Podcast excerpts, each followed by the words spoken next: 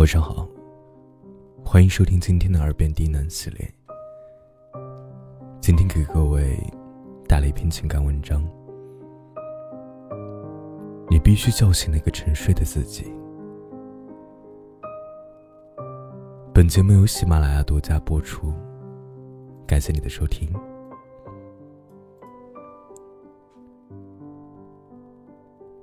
我辞掉过一份让很多人羡慕的工作，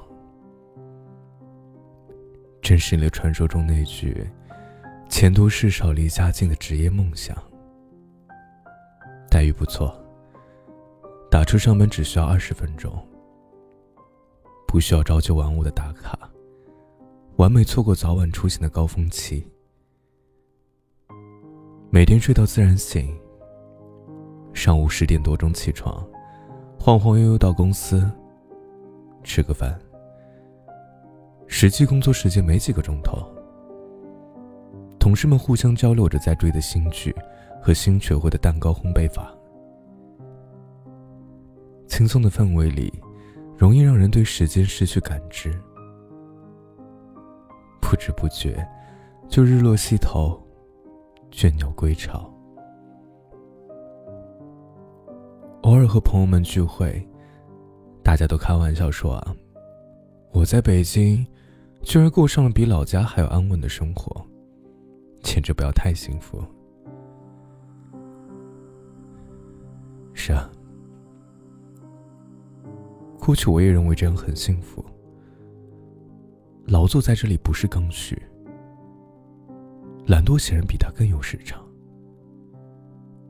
我刚去那家公司的时候，内心深处怀有一种说不上的侥幸，觉得自己占了很大的便宜。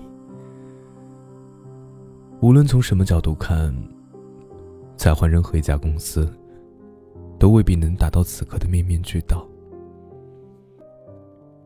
有时候也会按捺不住那股内心的冲动，想要用力打破迷局，却时不时碰到那些跑来跟我说。挺好的了，就这样吧，何必让自己那么累呢？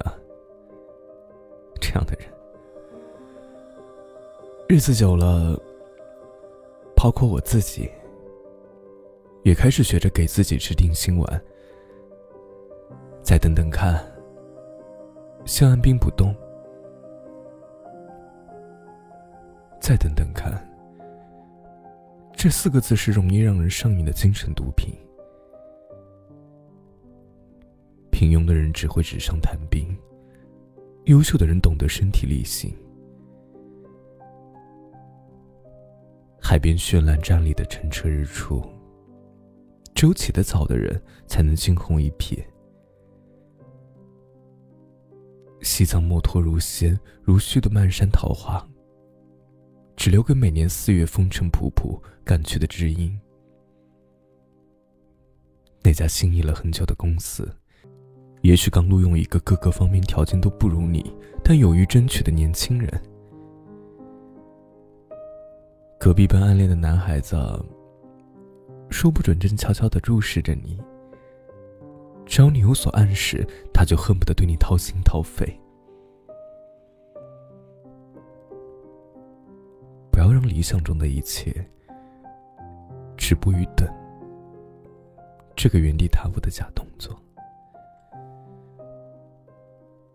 一个人行走的范围，就是他的全世界。很多机会，你此刻不起身去尽力抓、猛力追，错过了，就不知道下次再遇见是什么时候。长期处于舒适区，会让你的生活危机四伏。有一天下班回家。不到六点半的样子，我习惯性第一时间打开电视，调到喜欢的频道，切好水果，抱着玩偶，开始心安理得坐在沙发上，享受所谓的曼妙时光。突然接到一个前辈的电话，约我去附近的咖啡馆谈事儿。他正在开发一款新产品，让我在运营内容上帮忙出谋划策。很久没有潜心研究、类比过市场上各类产品的我，如今只能说得上各大综艺节目的八卦。所以那天在咖啡馆里，我们关于产品的交流没能擦出太多的火花。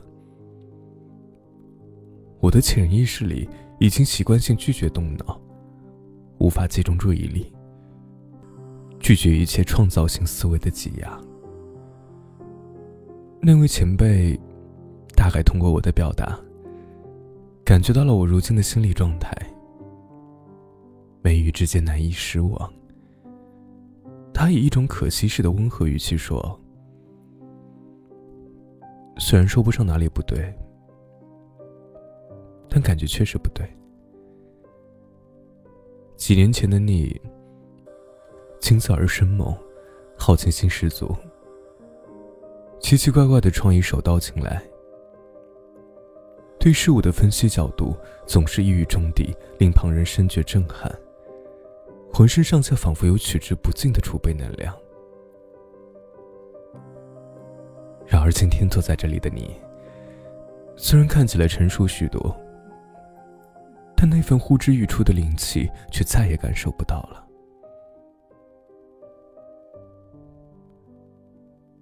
他这一番话，像牙医手中的那把钳子，突然扎入已经被蛀虫掏空的牙槽内核之中。除了疼痛，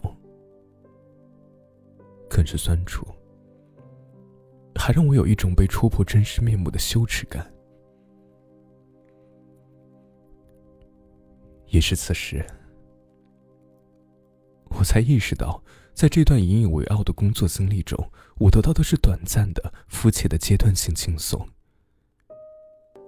失去的却是对事物的好奇心与思辨能力的提升。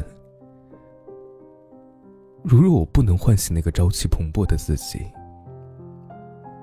大概就要在所谓的好环境里浑浑噩噩，烂掉原本鲜活的灵魂。这世上的确没有什么是比叫醒自己更困难的事儿了。你在偷懒，有人努力；你在松懈，有人警惕；你在满口声张自由的同时，有人用行动证明了自律及自由的真理。瞧，很多时候回过头来才会发现。所谓的幸运，说到底不过是选择而已。生命只有一次，宁可阵痛而清醒的活着，切勿囫囵吞枣之间吞噬幻想。你必须叫醒沉睡的那个自己，因为时间有限，时代不会等你。你必须叫醒那个沉睡的自己，因为梦境再美，终将一切归零。你必须叫醒那个沉睡的自己，因为你不对自己狠，生活就会对你狠。你不逼自己一把，命运就会逼你一辈子。